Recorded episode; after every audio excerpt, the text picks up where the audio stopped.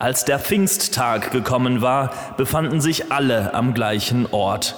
Da kam plötzlich vom Himmel her ein Brausen, wie wenn ein heftiger Sturm daherfährt, und erfüllte das ganze Haus, in dem sie waren.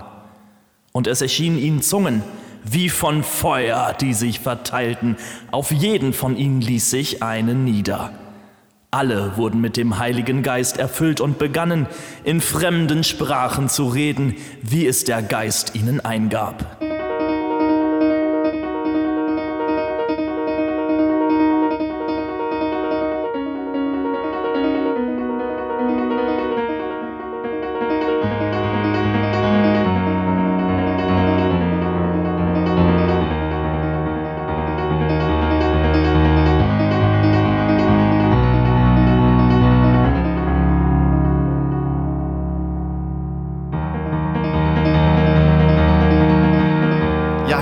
Willkommen zu unserem Bibel-Podcast mit Henrik und Alex an diesem Pfingstmontag, dem 1. Juni. Mir zugeschaltet ist der Leiter der Charité in Berlin, Henrik Vorbrücker. Hallo Henrik. Hallo, grüß Gott. Das hat überhaupt nichts mit Bibel zu tun, aber ich habe jetzt auch die Charité unter mir. Was will man machen? Ich bin Henrik Vorbrücker naja, und du bist Alexander Löwen. So, so ist es. Ich, ich äh, komme durcheinander mit diesem ganzen Podcast. Ich sag's dir, Henrik, dieser ganzen Podcast. Äh, man, alle auf Platz 1, der Virologe, Bibel-Podcast, äh, ist unglaublich. Da möchten wir, wir wollen aber was anderes. Machen, ne? Was wollen wir machen, Alexander? Wir wollen was anderes machen. Wir sind ja die unbekannten Unbekannten. Ich weiß nicht, ob dir das klar ist. Das ist mir sowas von klar. Die traurige Wahrheit. Wir sind nicht bekannt. Keine Sau kennt uns. Ganz kurz, was sind das eigentlich für Geräusche im Hintergrund bei dir? Es sind Truppenübungsplatz hier nebenan und die machen Bohrungen. Die machen Bohrungen. Äh, für den Dritten Weltkrieg wird vorbereitet? Ich nehme, es an. ich nehme es an. Ich nehme es an. Das ist äh, verhext. Eigentlich ist es mein Nachbar, der, glaube ich, einfach nur ein Bild in die Wand bohren will. Der weiß nicht, dass man da auch hämmern kann, aber oder ist es Bill Gates, der jetzt Tunnel bohrt, um dann in Bayreuth ein großes, äh, ein großes Lager aufzumachen, wo man dann am Ende Impfstoffe verteilt? Ich nehme es das an. vielleicht. Ich nehme es, das ist er, das ist Bill. Das ist, ja. Was mir wirklich gut gefällt, ist, er hat exakt dann begonnen, wie wir angefangen haben aufzuzeichnen. Das ist klasse, genial. Ne? Das ist klasse, ne? Und da ich mein Tonstudio so, so, mit, mit äh, Isolierbox hier gerade abgebaut habe, haben wir keine andere Chance, als dieses Bohren zu ertragen. Furchtbar. Jetzt ist es weg. Jetzt weg, jetzt weg. Es ist weg, ja. Mal, mal sehen, wie lang diese Ruhe, diese Stille halten wird. Henrik, in uns ist es ja überhaupt nicht still. In uns rumort es unglaublich. Richtig. Vielleicht sollten wir kurz, kurz mal sagen, äh, wo wir überhaupt herkommen. Wo, wo treffe ich dich eigentlich gerade an? In welcher Stadt? Ich bin ein in Bayreuth hängen gebliebener ähm, Altstudent, der aber auch schon eigentlich seit drei, vier Jahren kein Student mehr ist, jetzt bei der Zeitung arbeitet, eine Ausbildung als Zeitungsredakteur macht, zusammen mit dir ja. in dieser Stadt, die auch die Wagnerstadt genannt wird, The äh, Musik, Theater, nicht studiert, das habe ich studiert, du hast ein anderes Nebenfach gehabt, aber zu, getroffen haben wir uns in den Medien. Medien war unser in großes Hauptfach, Theater und Medien, ja. Und Henrik, ist Bayreuth, habe ich das richtig verstanden, die Stadt, wo der große Richard Wagner als Gartenzwergstatue das in ist vollkommen richtig. Richard Wagner wurde hier vor einiger Zeit als Miniskulptur gebaut. Ich weiß nicht, vielleicht war ein großes Denkmal zu teuer. Dafür lieber viele kleine. Vielleicht ist ein großes Denkmal zerbrochen und dann haben sie viele kleine. Ich weiß es nicht. Es gibt jedenfalls viele Richard Wagner-Statuen, die vielleicht 30, 40 Zentimeter hoch sind und überall in der Stadt verteilt stehen. Warum? Frag mich das, nicht. Das ist das Wahrzeichen. Das ist das Wahrzeichen Bayreuth, sonst nichts.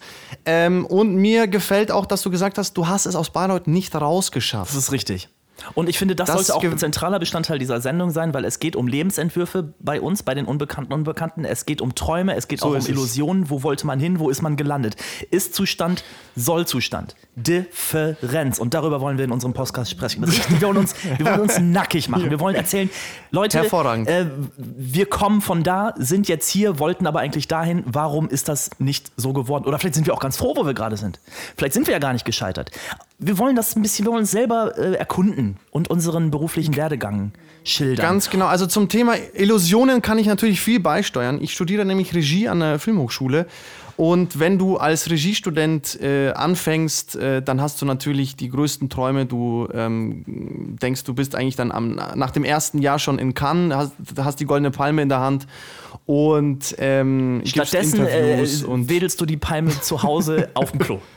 Ganz genau. Ähm, vielen Dank dafür. Das ist ganz genau so richtig. Ja. Und das ist genau eigentlich so ein bisschen das Thema auch Äh, wie gehen wir denn damit um, dass wir am Ende des Studiums sind oder am Anfang unseres, unseres beruflichen Weges und äh, quasi vor vielen Unsicherheiten stehen, vor vielen Illusionen stehen, vor vielen Problemen stehen. Äh, wie gehen wir damit um? Und wir wollen das aber nicht nur aus uns heraus beschreiben, die Unbekannten Unbekannten, sondern wir wollen auch andere Unbekannte Unbekannte interviewen und deren Sicht auf diese ganze Thematik, auf deren äh, Studienende oder auf deren beruflichen Anfang, auf deren Sicht wollen wir das ebenfalls beleuchten. Schön hätte ich es nicht sagen können. Also, wir fassen zusammen. Alexander, der Filmemacher, der Regie, Mensch, der Regisseur, der angehende Weltstar, Henrik Vorbrücker, der kleinen Lokal Der schon Weltstar ist. Der, schon Weltstar ist, das jetzt einfach nur noch mal so nebenbei macht. Sagen wir ganz kurz, wie alt wir sind. Henrik, der 29-Jährige, Alex, der 28-Jährige. 28 das Baby. Das, das Baby im Podcast. Nesthäkchen. Schön. Ganz genau. Zwei junge ich kann von deiner Erfahrung lernen. Ich kann, ich kann von, deiner, von deiner Weisheit lernen. Du bist ein ganzes Jahr älter. Ja. Du hast natürlich viel mehr gesehen als ich. Ja. Und all sowas äh, will ich natürlich auch ergründen. So ein bisschen habe ich mir gedacht, ich weiß nicht, ob du den kennst, ähm, Montaigne. Ich weiß auch nicht genau, wie man ausspricht. Montaigne, Montaigne. Ja. Äh, Philosoph, Philosoph aus dem, aus dem 16. Jahrhundert. Sagt dir das was? Das, äh, das habe ich schon mal gehört. Ja, er hat die, nämlich die Essays geschrieben und ich fand es eigentlich ganz geil, weil er sozusagen von sich aus auf die Welt schließt. Also radikal subjektiv beschreibt er seine äh, Gedanken, seine Probleme, die er hat, wenn er vom Pferd fällt und äh, lange zum Genesen braucht, wenn er seinen äh, Sohn nicht liebt und nicht genau weiß, wie er damit umgehen soll. Also all dieses äh, Subjektive, von dem schließt er dann auf gesellschaftliche Prinzipien oder auf das, was man sich vielleicht wünscht, was man sich erhofft, auf Hoffen und Bangen, wie wir äh, aristotelischen Filmemacher gerne sagen. Oh, herrlich. Und das ist, das ist sozusagen das, was wir hier auch wollen. Und wir wollen es nicht nur von uns heraus machen, sondern eben auch Gäste einladen, die wir spannend finden, die wir interessant finden. Weil da doch wirklich das Schöne auch ist, als Menschen, die am Anfang ihres Berufslebens stehen, zu sehen, wie geht es eigentlich anderen. Das ist doch ein unglaublich, manchmal ein tröstendes Gefühl, wenn man struggelt ähm, nichts ist in unseren Branchen der Musikwelt oder der Medienbranche wichtiger als Networking. Und einfach mal so eine Plattform zu haben, wir reden mal drüber, wie es wirklich ist. Das erfordert natürlich Eier. Das heißt, wir werden hier auch ja. mal sagen, wenn es nicht läuft. Oder auch, es lief in unserer beider Leben ja sicherlich auch ab und zu mal so gar nicht. Und das werden wir erzählen. Da habe ich überhaupt keine Probleme damit. Das werden wir erzählen. Dafür ich, soll das hier ich sein. Ich auch nicht. Ab, so ist es. Also es geht wirklich um Ehrlichkeit. Es geht wirklich darum, dass wir einfach äh, die Hosen runterlassen. Äh, aber ohne jetzt jemanden sexuell anzugreifen. Und ähm, trotzdem, trotzdem können wir es den Sex-Podcast für Beruf nennen. Ja, warum? Weil wir uns nackig machen. So. Danke. Weil wir uns nackig machen, Amen. ganz genau. Das ist quasi der Sex-Podcast für den Beruf. Ja. Äh, Moment mal, ich bin hier auf dem Kabel. Das ist zum Beispiel auch hier, das muss man auch schon wissen. Also hier der Podcast, ja, da, da wird gebohrt, hier stören Kabel. Äh, mein Mikrofon ist noch so halb dran. Also es ist natürlich alles am Anfang, so wie auch unser Weg noch am Anfang ist und so auch dieses Medium. Oder man kann es auch sagen, wie die Pandemie dynamisch. Absolut, absolut. Außerdem ist das alles Atmo. Ja, und es ist alles authentisch eben. So, danke. Es ist alles echt. es ist alles echt. Äh, Henrik, wenn du Bock hast, könnten wir eigentlich schon auf unser erstes Thema heute kommen. Und das ist eigentlich so das zentralste äh, Leitmotiv. Wobei, ja, vielleicht fühle ich da auch manchen Unrecht mit. Dieser ganzen Branche, ja, es ist einfach so, dass es darauf abzielt. Willst du das Wort sagen? Ja, das große Wort Erfolg. Erfolg. Erfolg im Berufsleben. Und dementsprechend Misserfolg. Ja. Ja.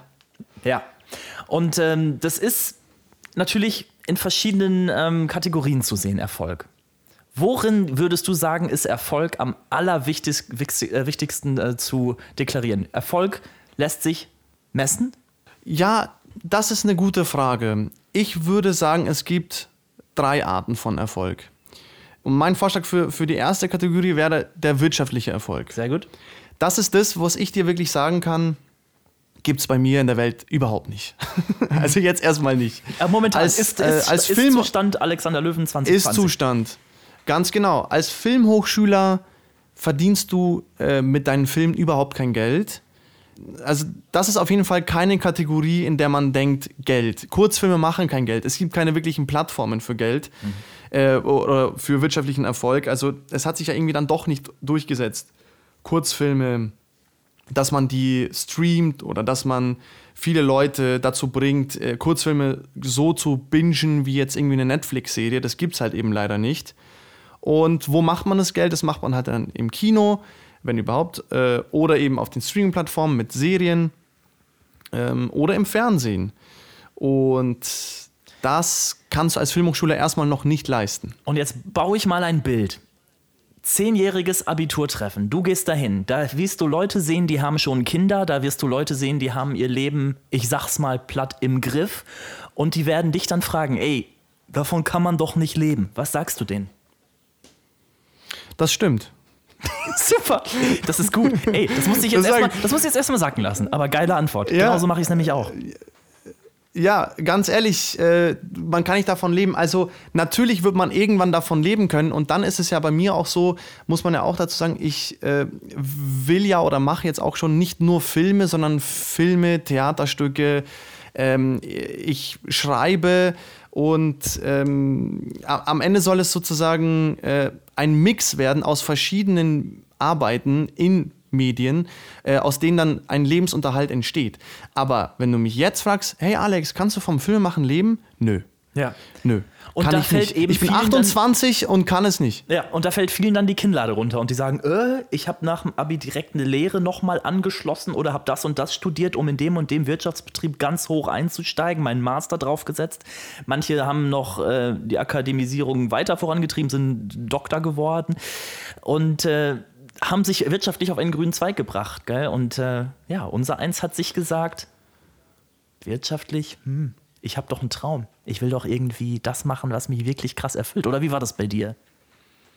Ja, wir sind ja sozusagen einen äh, Selbstverwirklichungsweg gegangen und äh, Filme sind halt nicht wie Lehrer, äh, wo du am Ende, oder Filmemacher sind nicht wie Lehrer, wo du am Ende einfach einen exakt vorgegebenen Weg gehst und dann bist du Beamter und dann fertig, sondern wir müssen uns halt damit rumschlagen, dass wir uns erstmal etablieren müssen und dieses Etablieren das führt dann am Ende zum wirtschaftlichen Erfolg. Und dieses Etablieren ist aber so ein langer Weg, der von so vielen kleineren Schritten, die auch in diesem Podcast sicherlich noch äh, Thema sein werden, von so vielen kleinen Schritten äh, begleitet ist.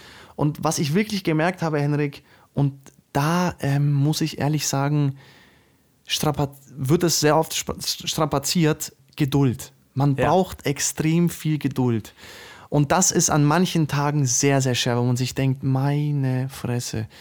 Jetzt bin ich dann Ende 20, schreibe irgendwie an einem Abschlussfilm, gerade schreibe ich nämlich an meinem Abschlussfilm.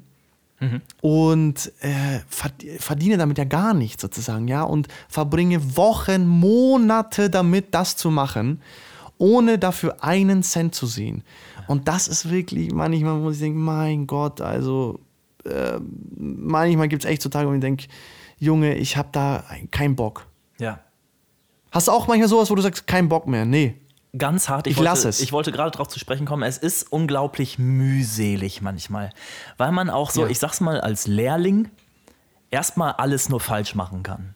Jetzt komme ich so ein bisschen auf meine Spur, so Journalismus äh, ja. bei der Zeitung man fängt da an und hat irgendwie noch durch die Uni so einen geprägten Wortschatz, ja, der ist akademisiert, da will man raushauen und bam und zeigen, ja, guck mal hier.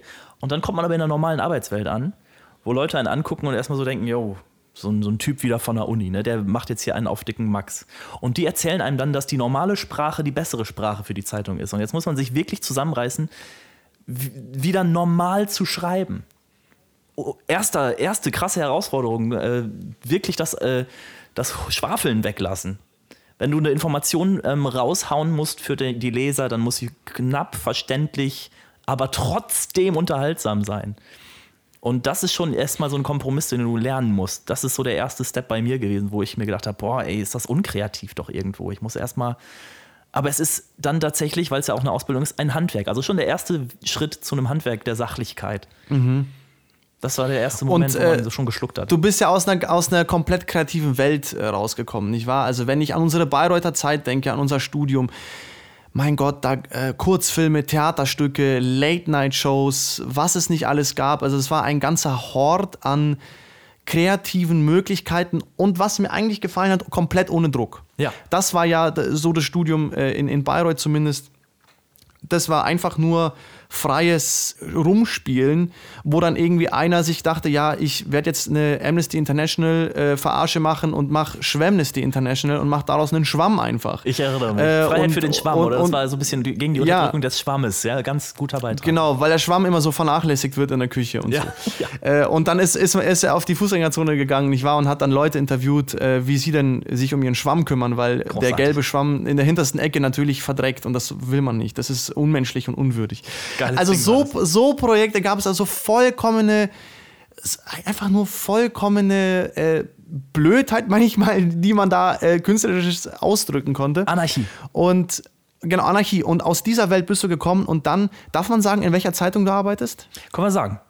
Nordbayerischer Kurier. Nordbayerischer Kurier. Bums. So. Bodenständig. So ist es. Der. Ähm, Bodenständig.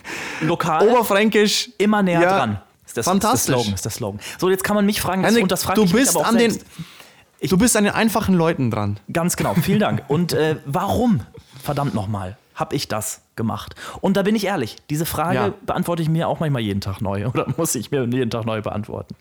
Es gibt dann Tage, wo man sich sagt, Mensch, und ich bin jetzt auch mal ehrlich, jetzt fangen wir ja so ein bisschen mal an zu so, ne, Hose runter und sowas.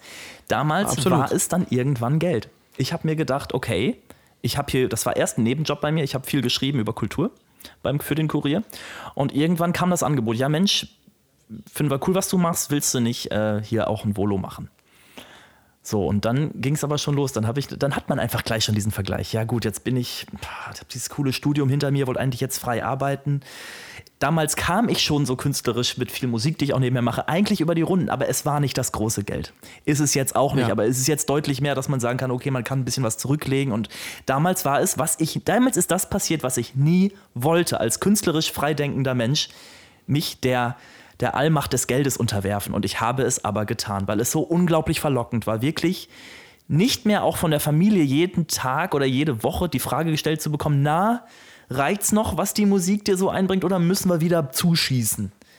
So mit mhm. 25, mhm. 26 habe ich mir gesagt, ich will diese Frage nicht mehr. Ich will es, aber auch, ja. ich, ich, hab, ich war an dem Punkt, ich war an dem Punkt, und es, es stimmt wirklich, ich habe nach Putzjobs gesucht. Ich habe einen Montag ja. unten in mein, ich habe in diesem Haus schon mal gewohnt unten. Ich bin immer hab ein bisschen bin höher gezogen, weil die Etagen hier oben ein bisschen schöner sind. Aber dasselbe Kosten, nicht weiter sagen. Und ähm, okay. da habe ich mich, ich erinnere mich an diesen Moment zurück, ich habe da gesessen vor meinem Laptop und habe Putzjobs gesucht. Ich hätte, ich habe mich, ich habe auch eine Bewerbung geschrieben für einen Putzjob.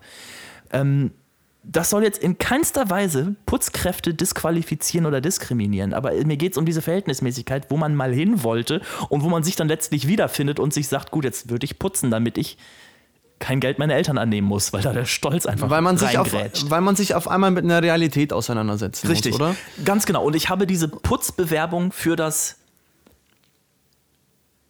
Uni-Café Fein Toast. Erinnerst du dich? Ja, fantastisch. Die haben jemanden natürlich. gesucht. Und da habe ich mich. Am Campus. Da habe ich am Campus, direkt am Campus, das kannte man und die haben jemanden gesucht und ich habe mich beworben und wurde abgelehnt. okay, das ist. Großartiges Gefühl. Das ist hart. Großartiges Gefühl. Super. Du kommst von der ja, Uni, hast dein BA in der Tasche, denkst dir, jetzt geht's los, komm, ja. bam. Und äh, es reicht immer gerade so, du bist am Ende des Monats immer bei null äh, Euro, ja. denkst dir aber gut, keine Schulden, gut, keine Schulden. Und jetzt durch, überlegst du dir, komm, dann putze ich halt, dann habe ich ein bisschen was in der Hinterhand und du wirst abgelehnt. Ich weiß nicht mehr, was die Begründung war. Es hieß dann irgendwie. Ja, weil du, ganz einfach, weil du keinen Master hattest. ich danke. Bachelor reicht nicht. Ja. Das ist das Problem. Ja. Du musst erst einen Master machen, ist ja ganz klar. Master, was wäre da bei dir gewesen? Musikwissenschaft, glaube ich. Ich hätte den Master von uns machen können, der ja auch bei Musiktheater, glaube ich, äh, Literatur war. Der Literaturmaster, den viele gemacht haben. Medienwirtschaft und äh, Literatur und Medienwirtschaft, glaube ich, hieß das. Ähm, oder den Musikwissenschaftstheater. Da wären mir, glaube ich, beide Toren, Türen offen geblieben. Das wäre dann, oh Gott, wie hätte das geheißen? Das wäre dann auch auf jeden Fall Musiktheater gewesen. Ich glaube aber auch so Richtung Management. Das ist dann so Musiktheater. die Musiktheater. genau so. Es wäre dann die Intendantenlaufbahn ja. gewesen. Ne? Und ich habe, ich wurde auch gefragt und so, warum willst du das nicht machen? Und ich habe mir aber in dem Moment gedacht, ey, ich will doch jetzt loslegen. Ich will raus aus diesem Uni-Kontext so langsam Das war zwar cool, Projekte machen, aber es kam nichts rein. Ich wollte, dass endlich mal was reinkommt. Ja. Und ja, und das hast du jetzt im Endeffekt dann auch sozusagen geschafft. Es kommt was rein durch dein Volontariat, wirtschaftlicher Erfolg, was dann Erfolg genau ist. Auf jeden Fall hast du schon mal Einnahmen. Das habe ich zum Beispiel von meinen rein filmhochschultechnischen Sachen ja null. Okay. Also wie läuft das bei dir? Wie, wie gar nicht. du dich über Wasser? Wie, wie ist es bei dir? Ich halte mich über Wasser. Oh, das ist jetzt eigentlich privat. Das ist natürlich eine sehr, sehr. Aber ähm, das ist, ja, oh, wie halte ich mich über Wasser? Das ist eigentlich, eigentlich müsste ich das jetzt raushauen, oder nicht? Ist eine, ist eine, oder, das ist jetzt genau die Frage. Wie weit willst du dich äh, nackig machen? Wie weit will ich mich nackig machen? Aber das ist ja eigentlich genau jetzt der Podcast. Also von daher muss man da jetzt schon mal die Hosen runterlassen. Ähm, Und das ist fucking also gut, schwer. Das ist fucking schwer. Also guck, ich habe vier Einnahmequellen. Vier. Krass. Vier. Eins, meine Eltern. Bums. Zwei, Bums. Äh, zwei, ähm, Studienkredit ohne den ich in München nicht überleben könnte, sag ich dir ganz ehrlich. Das müssen wir nochmal betonen. Alexander wohnt in München, in fucking München. Ich glaube, teuerste Stadt Deutschlands, oder? Ist es doch noch, Irgendwie oder? so, also wahrscheinlich, wahrscheinlich. Ich weiß nicht, ob da Hamburg nicht mitspielt oder Berlin in einigen Bezirken, aber also auf jeden Fall ist es äh, extrem teuer. Wo war ich? Bei Nummer drei, Wohngeld. Das kann ich jedem empfehlen. Ja. Das kann ich jedem empfehlen. Wohngeld genial. Jetzt werden die Fristen wahrscheinlich äh, deutlich länger dauern, bis man da was äh, bekommt. Aber ich habe da mich gemeldet und du bekommst für ein Jahr auf jeden Fall einen Zuschuss. Das ist äh, auf jeden Fall eine große Hilfe. Das wird für Studenten ich, quasi offeriert. Das wurde, also das, das wurde mir auch vorher, Student. ganz genau, das wurde mir auch vorher empfohlen von jemandem, der das auch äh, beantragt hatte. Und da äh, hieß es dann auch, dass die, die Stadt auf wirklich Geldern sitzt, die einfach nicht abgerufen werden, weil die Leute von Wohngeld gar nicht so viel wissen. Also eigentlich Krass. will ich das ja auch wirklich nochmal sagen, Wohngeld ist eine gute Sache. Also? Äh, holt euch das. Holt äh, euch Wohngeld, Das Leute. ist eine gute Unterstützung. Genau. Und dann natürlich letzter Punkt eben äh, Nebenjobs. Und ja, das also ist natürlich jetzt, jetzt spannend. Was hast du für Nebenjobs? Wahrscheinlich ja auch in der Filmbranche, oder? Du machst. Genau, ich mache freiberuflich Videos und das kann alles sein. Das kann von einem Künstlerporträt sein. Jetzt, jetzt haben wir den 1. Juni. Äh, am 22. Mai habe ich zum Beispiel eine Galerieeröffnung gedreht. Und bis vor einem Jahr war ich Werkstudent bei Chip, beim Hubert Burda Verlag. Also weißt du, so Sachen. Das ist sozusagen immer wieder sucht man sich so seine äh, Nebeneinkünfte. Und in meinem Fall ist es halt eigentlich immer, wenn es freiberuflich ist, immer Videos. Und was ich sagen kann vom Theater her, da äh, verdiene ich dann schon was, weil es ist in der freien Szene und die freie Szene ist an den Fördertopf der Stadt angeschlossen. Das und wenn man dort mit gut. einem Projekt überzeugen kann, ich habe mein letztes Projekt gemacht, One Day, mit einer Choreografin hier aus München, genau, und das ist dann bezahlt, ganz normal.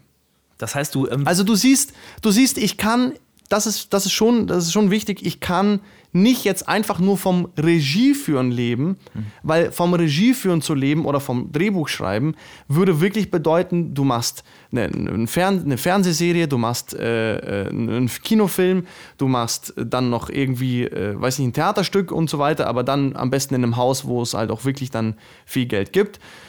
Und nur dann kommst du zu irgendwas, was sich wirtschaftlicher Erfolg nennen könnte. Aber da ist der Weg lang, gell? Da ist der Weg lang wie lange gibt man sich, bis man meint, okay, jetzt muss es soweit sein, jetzt muss es kommen. Ähm, ich bin oft an dem Punkt, dass ich merke, ich bin ab September fertig, habe überhaupt keine Ahnung, was ich mache. Und bin, dann, muss, bin danach wieder völlig am Fallen. Und dann, ich sehe jetzt schon Corona-Krise. Wir haben nicht einen Bandauftritt mehr. Ich spiele nebenher noch in der Band. Das wird knapp bei mir werden. Ich muss dann wirklich schauen, wo ich bleibe. Was für eine Drucksituation ist das bei dir? Äh, merkst du dann auch, okay, hast du schon was im Auge? Wo geht's für dich hin, wenn du fertiger Filmregisseur bist? Ich erzähle dir von einer Strategie, die ist sehr, sehr bekannt und sehr, sehr beliebt, die heißt Verdrängung. Sehr gut. Sehr gut. Also im das Hier und Jetzt will man an das danach nicht denken. Das ist auf jeden Fall äh, so. Ähm, also natürlich denkt man, natürlich denke ich schon an, an die Zukunft. Natürlich denke ich schon daran, wie ich dann äh, meine Projekte zusammenkriege und so weiter. Aber ich habe jetzt einfach als, als nächstes Etappenziel meinen Abschlussfilm. Und mein Abschlussfilm, wenn es alles klappen könnte, wäre vielleicht ein Langfilm, vielleicht könnte, wäre. Also das ist alles noch unklar und unsicher. Erstmal muss ich ihn ja schreiben. Das ist gerade meine Haupttätigkeit, den Abschlussfilm zu schreiben. Und dann muss man weitersehen. Und der Abschlussfilm bringt einen vielleicht dann zu anderen äh, Dingen. Und dann hat man, eine, dann hat man eine Perspektive. Das ist doch eigentlich gut. Was mir gerade nicht gelingt, mhm, ja. ist dieses Verdrängen. Das gelingt mir manchmal fünf Minuten, aber dann mache ich mir wieder Sorgen und wirklich krasse Sorgen. Also jetzt gerade bin ich in so einem. Ich freue mich ultra, dass dieses Volo vorbei ist. Wir werden irgendwann drüber sprechen, dass, dass es gute Zeiten gab in diesem Volo, aber auch wirklich schlechte, wirklich, wirklich schlechte Zeiten. Persönlicher Natur. Unbedingt, ähm, ja. Und jetzt sehe ich dieses Ende vor mir und denke mir, oh, ja, das habe ich für mich geschafft, juhu aber danach dieses große Nichts, das türmt sich bei mir gerade wirklich heftig auf. Und ich kann mir manchmal so zwei Tage gönnen, wo ich dann wirklich das wegschiebe, dann funktioniert das, aber dann kommt es umso härter wieder. Was ist danach? Uns haben, für, ich bin in so einer Hochzeitsband, uns haben, glaube ich, jetzt 20 Bands, äh, 20 äh, Hochzeitspaare abgesagt. Das war Geld, mit ja, dem habe ich gerechnet. Ich gehe jeden Tag auf die Seite ähm, Kunst- und Wirtschaftsministerium Bayern und schaue, wie das mit den Corona-Hilfen ist. Markus Söder sagt ja jeden Tag was anderes, wie er den Künstlern helfen will. So 1000 Euro, das ist immer noch im Raum pro Monat für Künstler und Solo-Beschäftigte oder Solo-Selbstständige, die in der KSK sind. Ich bin in der KSK seit einigen äh, Jahren. Ich zahle jeden Monat ein, meine 34 noch was. Das ist nicht viel, aber es ist eine soziale Versicherung für Künstler. Ich hätte eventuell Anrecht. Jetzt habe ich von einem anderen gehört, der wirklich nichts anderes macht als Musik den haben sie nicht ja. genommen. Und der muss jetzt schauen, wo er bleibt. Also ich sehe jetzt schon, dass das mühsam ge gehasselte, äh, gestresste zwei Jahre ar wirklich arbeiten, um irgendwie was aufzubauen, jetzt wahrscheinlich für mich langsam dahin bröselt. Und das ist ein Scheißgefühl. Das ist jetzt natürlich nochmal extra mit der Corona-Krise verbunden, nicht wahr? Das ist nochmal, das ist nochmal sozusagen ein eine schwere Last, ein Stein an deinem Fuß, der dich noch tiefer in den Fluss zieht, äh, ist nochmal ein, ein eigenes Problem. Henrik, wir werden es jetzt nicht lösen können. Wir müssten aber weitermachen, so denke ich, mit äh, weiteren Erfolgskriterien, äh, nicht Kriterien, sondern Erfolgskategorien, äh, an die wir denken. Und ich würde da gleich mal einsteigen mit einer ganz, ganz großen Kategorie, speziell einer Filmhochschule, denn das ist ja die Warte, von der aus ich überhaupt reden kann. Genau. Ich, war, ich kann dir jetzt nicht was äh, erzählen von einem, der jetzt äh, fünf Kinofilme schon gemacht hat und jetzt eine andere Perspektive auf Erfolg hat. Nein, von der Filmhochschule aus ist es eben so, es geht um Filmpreise und Filmfestivals. Das ist Thema Nummer eins. Wer läuft wo? Äh, wer läuft wo nicht? schön gesagt. Schön wo läuft, wo, wo laufe ich nicht? Und, und das, ist, äh, das ist ein Riesenthema. Tatsächlich jetzt, wo wir aufzeichnen. Also wir zeichnen nicht am 1. Juni auf, sondern ein bisschen früher. Und ich habe heute einen Anruf bekommen vom Filmfestival Kaufbeuern. Jetzt darf ich es nämlich schon sagen. Sehr gut. Ich habe dort einen Drehbuchpreis gewonnen. Ach, ja, guck. Äh, Genau, heute, heute Vormittag kam der Anruf, hat mich riesig gefreut, hat mich vor allem deswegen gefreut, weil es in meinem Selbstbewusstsein mich stärkt, was mich als Autor betrifft. Nicht wahr? Ich verstehe mich ja schon als Autor, nicht nur Regisseur, sondern eben beides. Und dann so ein Preis, der ähm, der mich jetzt auch dazu äh, führt, dass ich dann diesen Kurzfilm, den ich geschrieben habe, auch umsetzen darf mit einem coolen Team und so weiter und so fort. Und das, das ist sozusagen wirklich Thema Nummer eins bei uns in der Filmhochschule. Filmpreise, Filmpreise, Filmpreise. Und ich hätte auch den Vorschlag für die heutige Sendung, wie sie heißen könnte, äh, Awards, Awards, Awards. Danke. Das hat nämlich, das hat nämlich ja. jemand an der HFF, ähm, den ich sehr schätze, hat es so gesagt, dass das das Wichtigste ist. Awards, Awards, Awards. Und ich sag dir, ich sag's dir ganz ehrlich, meine Filme bisher waren alle sehr, sehr, sehr mäßig erfolgreich, was das angeht. Auf irgendeinem Filmfestival wird man eigentlich immer laufen. Ja, es gibt immer irgendwelche Mini, Mini, Mini-Filmfestivals oder irgendwie das äh, dritte kroatische Filmfestival in, der, in einem Dorf, wo dort, äh, äh, ich weiß nicht, ein paar Jugendliche eine Leinwand hinstellen und dann sagen, das ist ein Filmfestival und dann läufst du dort. Okay, sowas gibt's immer. Aber von was wir reden hier, was am Ende zählt, und das ist nämlich der Erfolgsfaktor dann, der dich weiterführt zu Redakteuren oder zu Produzenten, sind eben A-Festivals. Ja. Oder halt die, die ganz, ganz, oder die ganz, ganz großen Festivals sozusagen. Und dort, äh, weißt du, wenn du dann irgendwie auf einer Shortlist irgendwie bist, dann bist du schon mit den Leuten im Kontakt und dann wirst du aber nicht genommen und dann äh, bist du da geblueballt und, und man denkt sich so, oh fuck, ich wollte, bin doch jetzt gerade so schon fast drin und dann doch nicht und so. Und äh, das ist alles extrem hart. Und ich habe das zum Beispiel ganz anders erwartet. Als ich an die HFF gekommen bin, dachte ich, ich werde der größte Ficker werden, den es gibt und ich werde, ich werde die größten äh, Filmpreise abräumen und zwar gleich im ersten Jahr. Das ist nämlich, was man ganz, ja. was man ganz häufig denkt, im ersten Jahr wirst du schon, ich weiß nicht was, alles abräumen. Das, das, ja? das wirst du gleich mit drei Oscars ausgestattet. Ist das bei dir auch so verbunden, so mit so einer Draufsicht, die man sich selber aneignet, dann so von anderen, wie man gesehen werden will, so, oh, in seinem ersten Jahr der gleich. Und man denkt sich schon so seine eigenen Überschriften, ne? Gleich im ersten Jahr gewinnt er den Natürlich. und den. Natürlich! Natürlich, du willst Erfolg. Du willst lieber Erfolg als Misserfolg. Ja. Das ist natürlich ist ganz klar. So, ne? das ist, ist bei das, mir nicht das anders. Ist ganz klar, Pulitzerpreis, Vorbröker. Ähm, so, weißt du, man ja. denkt sich gleich so, man, man denkt ja auch, man ist es. Man denkt ja wirklich so ein bisschen, man ist es. Man ist der unver unverstandene äh, Genius. Ja. Der, der ja, und das gibt's nämlich nicht. Das ja. ist nämlich genau das Ding. Es gibt keine, unver äh, keine verkannten Genies. Sowas gibt's einfach ja. nicht. Es gibt nur Leute, die hart arbeiten. Dann glaube ich wirklich ehrlich Danke, äh, genauso ich, sehe ich das mittlerweile nämlich auch. Einer, einer, einer, der quasi genial ist und ähm, äh, Schweißtropfen von der Stirn wedelt und sagt, oh mein Gott, also ähm, sie verstehen mich alle nicht. Der ist nicht genial. glaube ich nicht. ja. Der ist nicht genial, ja. ja. So ist es. Ja.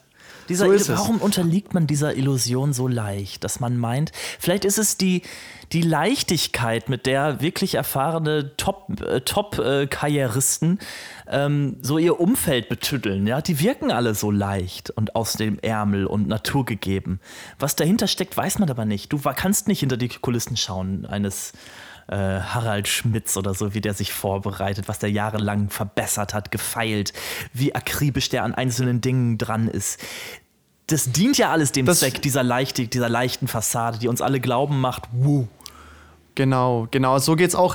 Das ist genau auch das Sinn. Also zum Beispiel Filme sind dann gut, wenn du nicht, wenn du die nicht anmerkst, dass sie unter schwierigen Bedingungen zum Beispiel entstanden sind oder sowas, ja. nicht wahr? Also einen Film willst du nicht die Schweißperlen der Crew anmerken, ja? Einen Film willst du, der, der, soll, der soll mit einer Leichtigkeit daherkommen, wenn er es denn will, oder der soll auch reibungslos sozusagen daherkommen und du willst nicht irgendwie, da kracht es ein bisschen, da äh, hängt die Kamera auf einmal schief und dann sagt man, ja, ja, man hatte schwierige ähm, Ausgangsbedingungen, weil irgendwie der äh, Kameramann krank war und deswegen wurde er ersetzt durch jemanden, der nicht an der Kamera konnte. Also, also das heißt, äh, äh genau, genau sowas, diese, diese Leichtigkeit entsteht nur durch Genauigkeit und Perfektion und die entsteht nur dann, wenn man wirklich haargenau an sich oder an seinem Produkt, woran man arbeitet, eben arbeitet. Weil das fiese und gemeine und harte auch einfach ist, sowas würde einem keiner verzeihen, dass der Kameramann krank ist.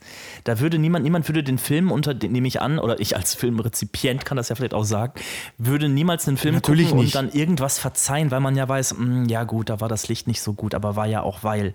Nein, in dem Moment bin ich als Konsument von Medien, als Konsument von Kultur, von den schönen Künsten, bin ich ultra egozentrisch, dann will ich konsumieren, dann will ich für mich was aufbereitet bekommen. Dann bin ich wie, wie der Versnobte im Restaurant, der dann am Ende bemängelt, da ist ein Haar in meiner Suppe, ja.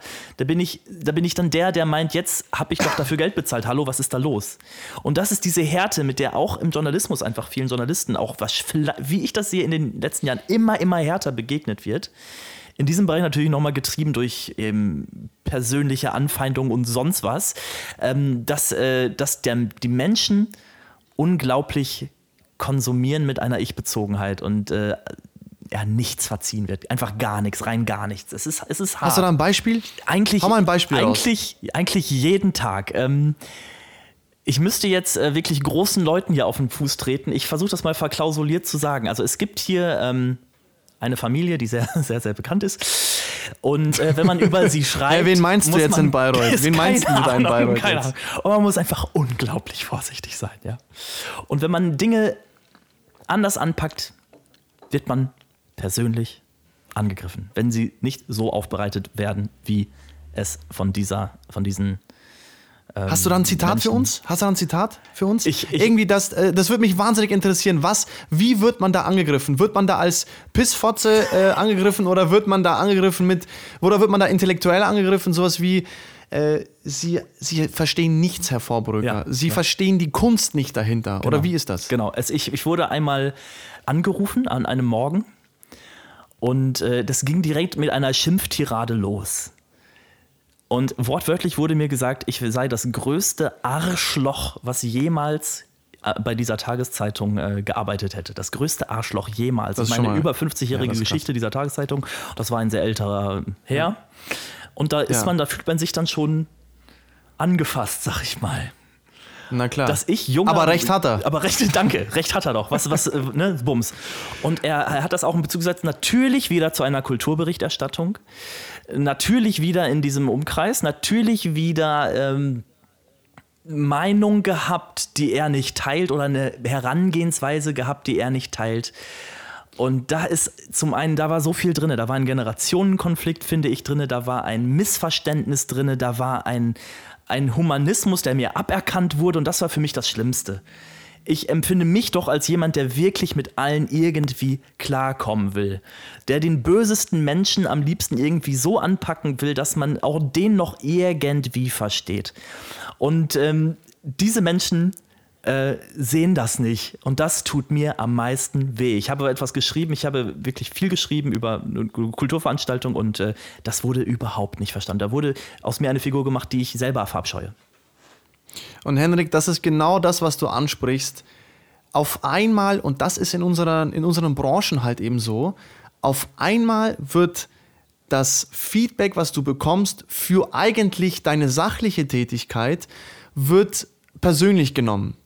Und das, dem kann man sich eigentlich auch nur sehr schwer entziehen, wenn man ehrlich ist. Ja. An der HFF hast du das Beispiel, da wird eigentlich sehr, sehr um, hm, schonend kritisiert. Okay. Ich habe da nie das Gefühl, dass da irgendwas äh, wirklich tiefgreifend äh, hart rangenommen wird, sondern es ist immer sehr, sehr, es ist so amerikanisch, würde ich das mal behaupten. Ja, nicht wahr? Weil er, die, die, die, das amerikanische Feedback ist ja immer erstmal acht Minuten das Positive herausstellen und dann sagen, aber so ein bisschen dachte man sich vielleicht, dass da was nicht stimmt. und und das ist genau eigentlich an der HFF eigentlich auch so. Das heißt, weil man irgendwie dann doch dieses, weil der Film, den du auf die Leinwand bringst, doch eine sehr, sehr persönliche Sache ist am Ende des Tages. Und äh, dort eine harte Kritik dich auf jeden Fall und egal was andere HFFler sagen, das glaube ich denen alle nicht, wenn die sagen, naja, das ist mir alles scheißegal, das nehme ich überhaupt nicht ernst äh, denke ich nicht, sondern man nimmt immer irgendwas auch für sich persönlich. Immer, grundsätzlich. Von, von, Und weißt von dieser auch warum? Kritik. Und ich, ja, weil es, weil es bei uns eben mit Persönlichkeit zu tun hat, würde ich sagen. Danke, ganz genau so sehe ich das auch. Wir legen so viel Herzblut weil unsere, unsere Berufe Arbeit. auf Persönlich ja, weil unsere Berufe auf Persönlichkeit eben auf, aufbauen oder berufen oder weil sie aus der Persönlichkeit ja auch zehren. Richtig, es ist wie ein Wahlkampf, den du für deine Partei machst mit einem persönlichen Profil und am Ende kriegst du drei Stimmen wenn es nicht gelaufen ist. Persönlich gescheitert. So, so ist das Gefühl, wenn du Kritik in diesem Beruf kriegst. Und da, da kommen wir, finde ich, schon zum nächsten Punkt ganz passend. Gibt es da Überlebensstrategien? Wie kommt man da durch, wenn man sowas, wenn man dem vielleicht täglich manchmal ausgesetzt ist? Gab Phasen bei mir, da hatte ich sowas täglich. Ähm, wenn man, wenn, wenn man das wirklich zu Boden wirft, sowas, was, wie, wie machst ja, hast, du da, hast du da Ideen? Gibt es gar, habe ich auf jeden Fall. Ich wollte dir aber noch die dritte Persönlichkeits-, äh, Erfolgskategorie oh ja, wollte ich dir eigentlich noch vorstellen. Äh, nämlich persönlicher Erfolg. Das wollte ich, wollte ich schon noch unbedingt anführen, weil das vorher war ja alles so wirtschaftlich und messbar und hat man einen Filmpreis oder hat man keinen Filmpreis. Äh, aber es gibt eben noch sowas wie persönlichen Erfolg. Das ist, äh, finde ich, schon noch ein wichtiger Punkt, weil der persönliche Erfolg äh, entsteht nur aus der Frage, in meinen Augen, bist du mit deiner Arbeit selbst zufrieden? Und ich kann dir das beim Film zum Beispiel ganz genau sagen oder auch im Theater. Äh, konnte ich mein Team von meiner Idee überzeugen? Okay. Sind die wirklich im Boot oder tun die bloß so, weißt du? Und von meinem Kernteam darf ich eigentlich behaupten, dass die immer tatsächlich mit Fleisch und Blut und Herz und Seele dabei sind. Und dann ist es ja sogar schönerweise auch wieder ein bisschen messbar, dass man persönlichen Erfolg in dem Moment dann hat, weil man jemanden convinced hat. Auch das. Oder, oder eben, wenn du zum Beispiel im Schnittraum sitzt, ne? Und du machst an einer Szene rum. Von mir aus ist es nur so wie du und ich, Dialog, ja? Schuss gegen Schuss, ja? Und vielleicht noch eine, eine, eine, eine Zweier, ja, sage ich mal. Und äh, wirklich nur sowas. Und du schneidest tagelang an dieser Szene rum und irgendwann hast es. Irgendwann hast du die Essenz dieser Szene so geschnitten, wie du es wolltest. Oder du hast, du hast die Essenz der Szene mh, mm, rausgekitzelt. Oder du, du hast das erzählt, was du erzählen wolltest, nicht wahr? Weil es ist ja immer die große Frage, was will ich eigentlich erzählen, ja? Mhm. Äh, äh, es ist ja alles nicht beliebig, oder sonst wird es beliebig und alles, was beliebig ist, ist scheiße. Ja. Das kann man wirklich so sagen.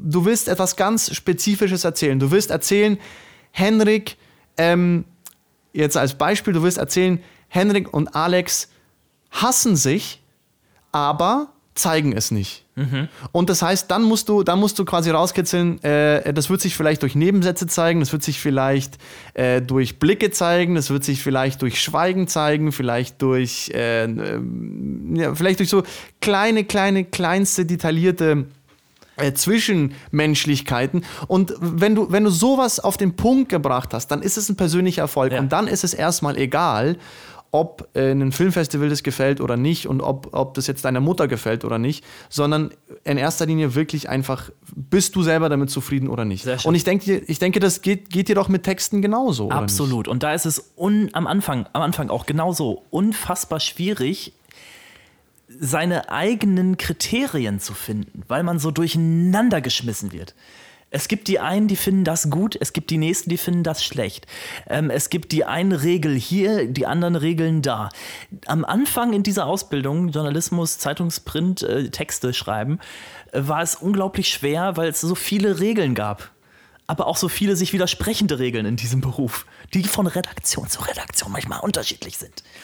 Und irgendwann hast du das Gefühl, du hast für dich einen Flow gefunden hast dann mal einen Text, den du wirklich geil findest und der wird zerrissen, wo du darauf hingearbeitet hast, wo du dich wirklich mal angestrengt hast. So, und dann kommst du an einen Punkt, wo du manchmal, und das hat mich ziemlich frustriert, dann denkst, okay, wie mache ich meinen Text jetzt so langweilig, dass er der Redaktion gefällt? Und wenn das dann gelingt, mhm. dann bist du emotional an einem Tiefpunkt. Dann denkst du dir, okay, genau so. Dann bist du innerlich tot. Danke, genau so. Dann denkst du dir in dem Moment, okay, sowas wollte ich nie machen. Aber auch, auch das, äh, auch da lernt man dann manchmal wieder, dass es auch irgendwo dann wahrscheinlich richtig war. Dann geht es darum, wo ging es um in dem Text? Sollte er jetzt so unfassbar unterhaltsam sein oder war da die Sachlichkeit auf? Also es ist einfach ein Handwerk, was am Anfang unglaublich diffus erscheint wo man aber, wo ich jetzt nach zwei Jahren manchmal oder mir einbilde, schon einen kleinen Blick zu, äh, zu haben dafür, okay, was ist angemessen? Was ist angemessener Schreibstil zu dem Thema? Was ist angemessener Schreibstil zu dem Thema? Was ist eine Dramaturgie? Ähm, eine Dramaturgiefähigkeit für einen bestimmten Text zu dem Thema oder zu dem Thema. Dann liegt da der persönliche Erfolg auch im Lernerfolg, nicht wahr? Ja, also auch wenn man merkt, man hat, man hat auf einmal was gelernt, man wurde besser. Mhm. Das finde ich eh so geil. Das ist beim Texten ja sicherlich nicht anders und beim Filmen ist es ganz genau das Gleiche, dass du mit jedem Film wirklich besser wirst. Und du, es ist schwierig zu beschreiben, muss ich zugeben, woran man das genau merkt, aber du merkst immer, dass du besser wirst. Ja. Ja. Du merkst es einfach. Also es gibt, also auch, ich würde auch behaupten, Souveränität es gibt sowas wie Rückschritt gibt es nicht. Ja. So, so sehe ich das auch. Nur den Rückschritt in deiner Empfindung. So ist es bei mir zumindest. Ich weiß nicht, wie es bei dir ist. Ich habe was geschrieben, wo ich weiß, der eine Redakteur, Chefredakteur wird super finden, der nächste schrecklich. Und dann gerätst du aber den an den, der es schrecklich findet. Ist mir schon passiert. Der Text war doch gut, hat der eine gesagt. Der nächste hat ihn runtergemacht wie noch nie zuvor etwas. Und dann bist du in der ja. Luft, weil du bist ja noch in der Ausbildung. Also war es bei mir zumindest, dass du dann wirklich nicht weißt, woran du bist. Und ich habe das Gefühl, das Einzige, was du dagegen werfen kannst, ist wirklich dein eigenes Selbstbewusstsein. Wie du es gerade gesagt hast, du weißt irgendwann, dass du besser geworden bist. Und das hast du verifizierbar für dich selber, aber eben nur für dich selber. Aber für dich selber weißt du es wirklich, weil, und dann kannst du es festmachen an, wie lange brauchst du für eine Darstellung gewisser Sachverhalte in einer gewissen strukturierten Reihenfolge. Das geht mittlerweile viel, viel, viel, viel schneller als am Anfang. Ja. Ich brauche ja. für einen Text nicht mehr einen halben Tag, sondern eine halbe Stunde manchmal, wenn es läuft. Mhm. Und ich habe alles drin, die Redaktion sagt, passt und ich bin, dann habe ich wieder diese Momente, ja, geil, gut, Erfolg, äh, nächster Schritt als persönlicher Erfolg, jetzt habe ich es. Ne? Jawohl. Ne? Genau. Trotzdem, ja. trotzdem ist es bei, in meiner seelischen Beschaffenheit so, dass nur mal einer daherkommen muss, ein mieser Typ, der hat vielleicht einen schlechten Tag, einmal den ganzen Jenga-Turm umschmeißt und dann ist in mir alles kaputt. Passiert. Mhm. Und das ist aber mhm. scheiße. Und das ist einfach bei mir noch etwas, was ich für mich lernen will, dass ich das nicht zulasse. Dass dieser ganze ja, Konstrukt das, so zusammenfällt, weil ich doch weiß, ich habe doch schon was. Ich habe doch schon was. Ja, ja. Ja, lass uns da doch mal jetzt äh, auf die, äh, auf unsere ganz persönlichen Überlebensstrategien irgendwie nochmal setzen. Also auch wenn es hart ist, auch wenn, wenn wir jetzt hier sicherlich nicht einen, einen Abschluss zum Thema Erfolg und Misserfolg und den Umgang damit finden werden, also ganz sicher nicht, aber, aber nur mal so äh, Gedankenandeutungen. Und ich würde einen Gedanken dir gerne, äh, mit dir gerne teilen, und zwar, solange, also meine, meine erste Strategie ist der Gedanke, solange ich von meiner Arbeit wirklich überzeugt bin, kann der Weg so falsch nicht sein. Solange ich das Gefühl habe, die Geschichten, die ich erzähle oder wie ich sie umsetze, die Zusammenarbeit mit den Schauspielern, wenn ich dann merke bei einer Probe zum Beispiel, ja, das ist, das ist genau das, was ich wollte. Oder vielleicht auch, das ist überhaupt nicht das, was ich wollte. Dafür erfahre ich dann, was ich eigentlich wollte. Was man ja auch nicht immer weiß, nicht wahr? Also Regisseur heißt ja nicht, du, du kennst die Antworten, sondern Regisseur heißt eigentlich sehr viel, viel öfter, du suchst irgendwie die Antworten und dann gelangst du zu, zu also immer gemeinsam eigentlich zu einem Kern entweder des Films, der Szene oder, oder des Moments und dann hast du schon so ein Gefühl, ah, okay, das stimmt eher als was anderes. Und wenn ich, wenn ich da so merke, okay, äh, ich, ich finde die Herangehensweise gerade eigentlich gut, dann, dann denke ich mir, okay, so schlecht ist es vielleicht gar nicht. So, super. Das, ja. Hoffnung ist dann ein zentraler Begriff bei mir. Hoffnung auf was? Hoffnung darauf, dass, was du gerade beschrieben hast, dass es so schlecht nicht sein kann. Auch wenn du gerade einen Tag vorher die runter Machttirade deines Lebens äh, aufgesetzt bekommen hast von deinem Chef, dass du trotzdem innerlich diese Überzeugung hast, so schlecht kann es nicht sein. Und bei mir hat, das, sind das dann die Momente, wenn die Leser mal nicht angepisst sind, sondern dich auch mal, das passiert auch, mal wirklich mit Lob überschütten. Auch das kommt, kommt vor. Und das sind diese Momente, wo man dann sagt, okay, warte mal, diese völlige Unfähigkeit, die mir attestiert wurde, die ist einfach so nicht da. Ja. Die ist ich so, bin gar nicht so scheiße. Ist, genau, ich bin gar nicht so scheiße. Beispiel, wo viele jetzt schmunzeln werden und denken, ach, das ist doch alles so, so provinzig und lokal und klein, aber für mich ist es das nicht. Weil das ist das, was ich an diesem Job dann wiederum manchmal so liebe. Du findest statt, da kriege ich letztens ein Foto, dein Text hängt bei uns im Treppenhaus. So, weißt du? Und da ging es um Mülltrennung. So, hä? Und da ist kein, keine. Aber das ist am Ende scheißegal, ob es Provinz ist ja, oder nicht. Es ist, also das es ist gibt dir die Message, du hast als Journalist was ja. geschrieben, das wird gelesen, nicht nur gelesen, es hat einer ausgeschnitten, weil er es als so informativ fand und ins Treppenhaus ja. gehängt.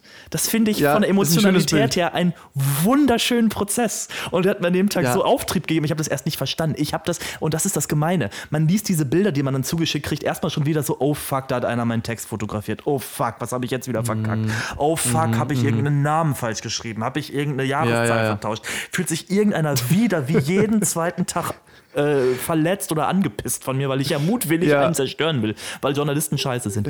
Und nein, der Nachsatz war dann, hey, das ist von dir, ne? Ich so, und ich dachte dann so, ach, wie geil.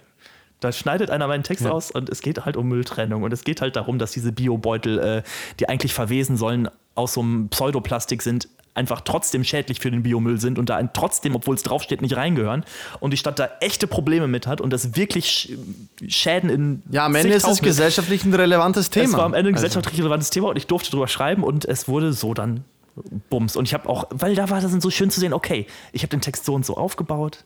Ich habe mir da vorher was überlegt, wie ich das machen will. Ich habe über den Gesprächspartner überlegt und den.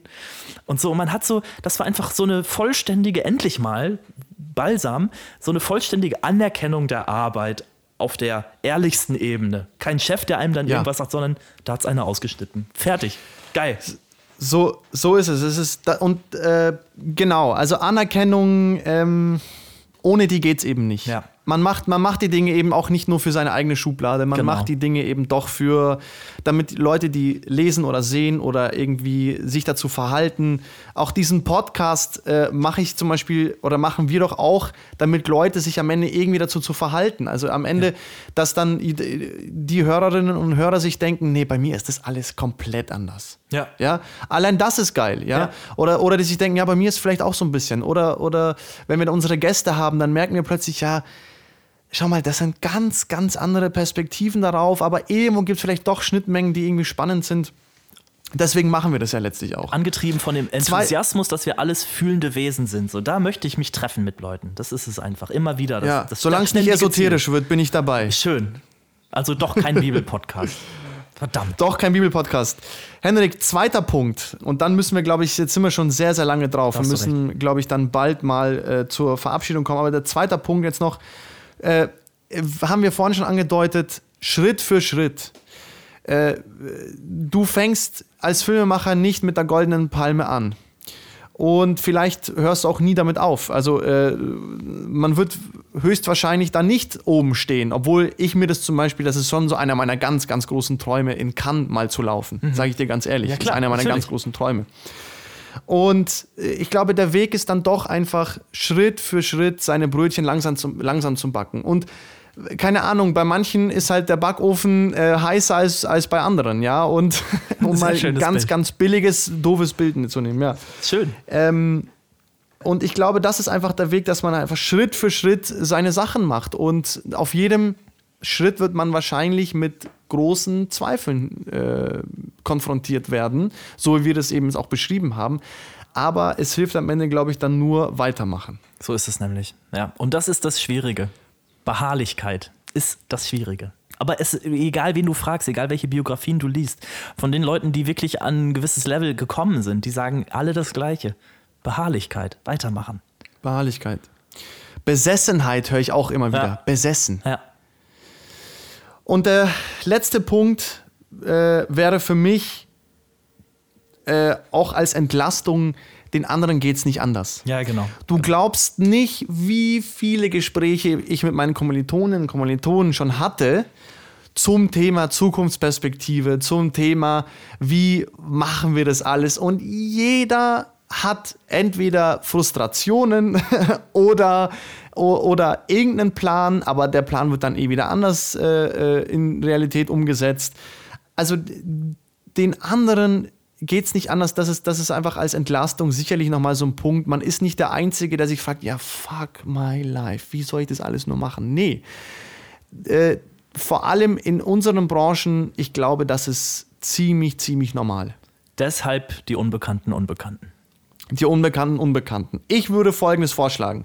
Wir setzen ganz kurz ab, trinken einen Schluck Wasser, um mal wieder die Lippen zu benetzen, um mal wieder die Stimme so ein bisschen geschmeidig werden zu, zu lassen. Ich weiß nicht, hast du eigentlich eine Stimmausbildung, Henrik? Ich habe ein Jahr lang Gesangsunterricht und Sprachtraining gehabt bei Theater Total in Bochum. Ob das jetzt als Stimmausbildung zu wählen ist, äh, zu, zu wählen ist, ich weiß es nicht. Mir wurde ein Sprachfehler ja. unterstellt, als ich beim Radio gearbeitet habe, ein Jahr lang. Ernsthaft? Ich hätte den Sprachfehler immer falsch zu machen. Anschlussstelle hätte so, ich immer falsch so ausgesprochen. Die Anschlussstelle. Martin Schulz. Martin Schulz. Und das habe ich mal, ey, das, wenn, ich habe doch bestimmt einen Sprachfehler, aber doch nicht den, bitte. Aber dann habe ich bei einem Wort gemerkt, Anschlussstelle, Schluss. Da wäre meine Zunge zu unkontrolliert. Da würde ich sagen Anschlussstelle. Aber das mache ich doch nicht. Ich sage doch Anschlussstelle. Anschlussstelle. Außerdem ist das ein Scheißwort, das kann man gar nicht gut aussprechen. Das war auch so ein Moment. Das ist auf jeden Fall nicht für Podcasts Alter. gemachtes Wort. Nee, Anschlussstelle. Anschlussstelle. Deswegen würde ich vorschlagen, äh, Schluck, Wasser Schluck Wasser trinken und dann haben wir noch eine kleine äh, Rubrik, die dauert nicht lang. Sehr cool. Und dann kommen wir zum Schluss. Aufnahmen laufen weiter, Wasser. Ja, kommen wir zu unserer Rubrik. Äh, vielleicht kannst du da so einen kleinen Jingle dann mal basteln. Das mache ich unbedingt. Den wir dann hier einspielen können. Und zwar die Rubrik heißt Spontanität. Spontanität. Ich habe schon eine Idee, ich schreibe da was. Blenden wir dann an dieser Stelle ja. ein, oder? Wenn wir es dann im Schnitt machen.